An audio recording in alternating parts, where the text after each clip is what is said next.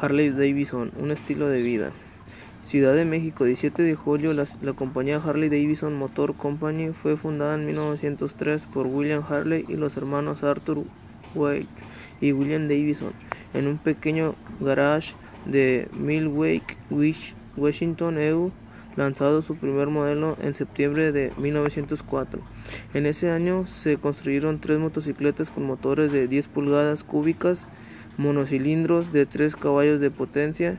En 1909 fue introducido el motor de dos cilindros en B con ángulo de inclinación de 45 grados, de 49.5 pulgadas cúbicas, que producía 7 caballos de potencia y lograba alcanzar una velocidad de 60 millas por hora en cualquier carácter. Desde entonces, el motor Whiting en 1920, Harley Davidson se consolidó como el fabricante de motocicletas más grande del mundo.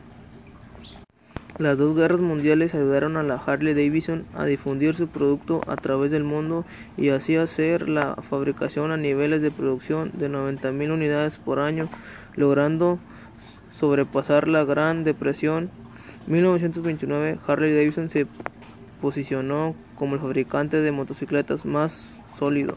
La época de oro, Harley Davidson se convierte en el rey del camino en la década de los 50 y 60.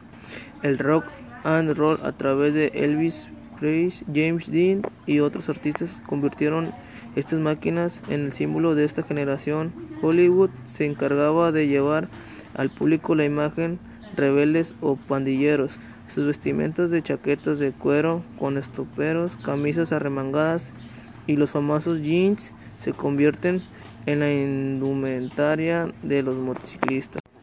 El mundo se sorprende con las películas de Will Wan, Marlon Brandon, Rebelde sin causa, James Dean, Ace Reader, Peter Fonda, Jack Nichols y Dennis Hopper. El famoso acróbata Evil Knievel demostró al mundo las